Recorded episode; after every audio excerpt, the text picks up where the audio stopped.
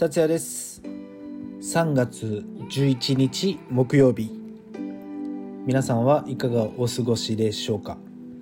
はい、えー、今日はねお題にあったように、えー、3.11まあ今日がね3月11日です、えー、今からね10年前。ちょうどね14時ぐらい。いやいや15時前ぐらいかな、えー、東北でね大きな地震がありました。皆さんはその時どこで何をしていたでしょうか？俺はその時ちょうどね会社にいて確か、えー、事務処理、まあ、ディスクワークをしてたんですけどもかなり離れているこの名古屋でもなんかねゆらゆらゆらゆら揺れてなんかね最初自分を疑いましたね。なんでこんななんか今日体調悪いのかなって思いながら。そしたらみんなが地震だっていう風になって思わず外にで飛び出たんですけどもそしたら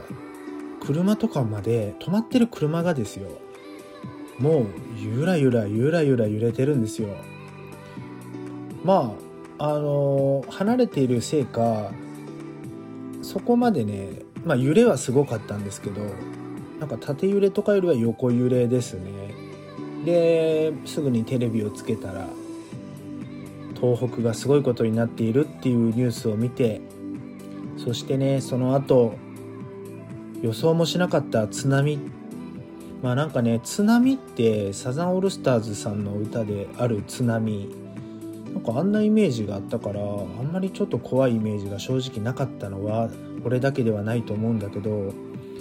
もうねあの津波の映像を見た時にれはやばいなって思いましたね。あれがちょうど今から10年前。そして、えー、2016年に4月熊本でも大きな地震がありました。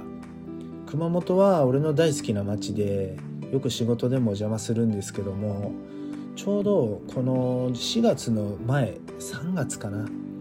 えー、仕事で熊本に行ったことがあってまさか熊本で地震が起きるとは思わなかったです。仕事の関係上そういう話になったことがあってなぜ熊本に企業が多いのか。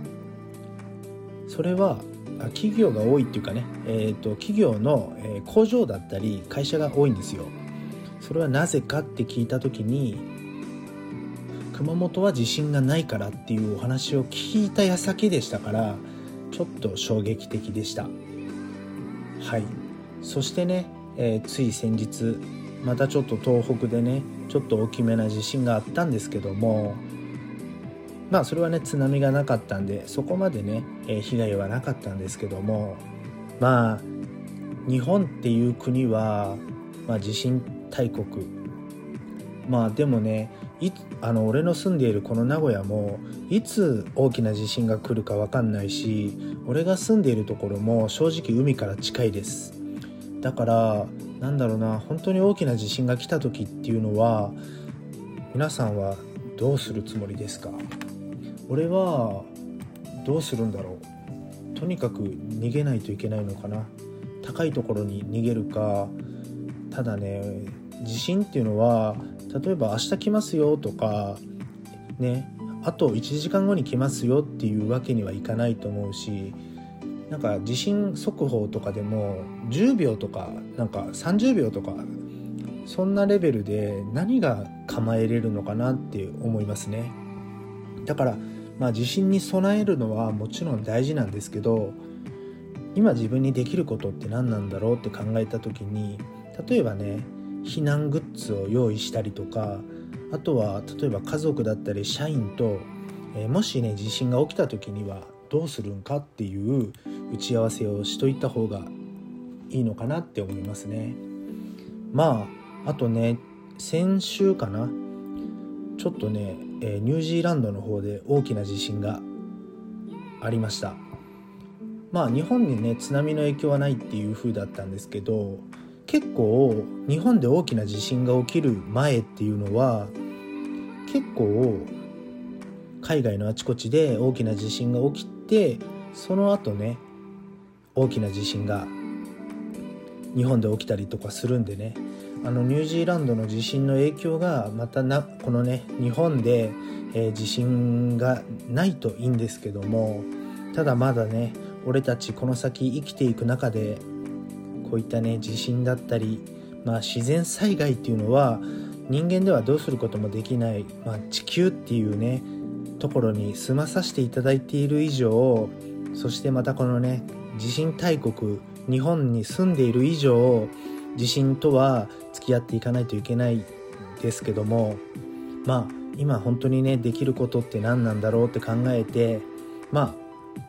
避難リュックだったりとか避難経路だったりとかね今一度こういうのもね話し合うべきじゃないかなって思いますね。どうしても今は何かコロナコロナコロナコロナって言ってますけどもやっぱね地震もすごくね恐怖なんでちょうどね今日3.11こういう時こそまたねちょっと避難のね、え方法だったりそういうのをみんなでまたね話し合うのもいいんじゃないでしょうか。まあ今日はねちょっと3.11ちょっとなんだろうあまりふざけたお話はせずに、えー、こういったね、えー、地震に備えようみたいなねお話をさせていただきました、えー、達也レイディオは月曜日から金曜日20時から毎日平日ですけどね土日は休んで平日の夜8時から1日1個お話をさせていただいてます。是非ねフォローしていただいてまたよかったらねいいねボタンとか押してくれると頑張れます。またね不定期でライブとかもしたりとかしてますのでよかったらまた遊びに来てください今日はねこんな感じで終わりたいと思います達也でした。